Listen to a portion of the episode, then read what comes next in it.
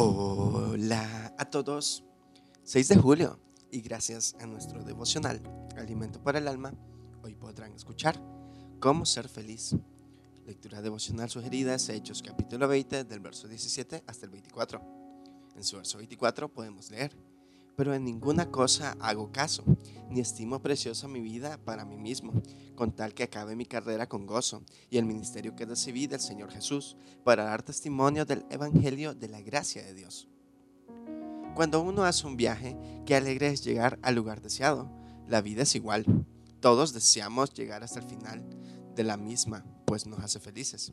El apóstol Pablo eso quería, tal como indica nuestra lectura. Él compara la vida como una carrera poniéndole fuerte sabor atlético al tema. Por cierto, la palabra griega usada es dromos. En español tenemos palabras con ella, hipódromo y autódromo. Esa palabra indica una ruta o curso a seguir. Visto así, no podemos negar que la carrera de la vida suele ponerse difícil y nos imprime un sabor amargo porque muchas cosas no salen como queremos. Y si a eso le sumamos el trabajo, que en el caso de Pablo lo llama ministerio o servicio, con sus demandas y problemas, es fácil terminar frustrado y amargado. Para evitarlo y ser feliz, Pablo encontró la clave en no hacer caso en ninguna cosa, otras palabras, no permitía que las situaciones cotidianas no dañaran como las personas y sus intrigas pueden hacerlo, en el verso 19.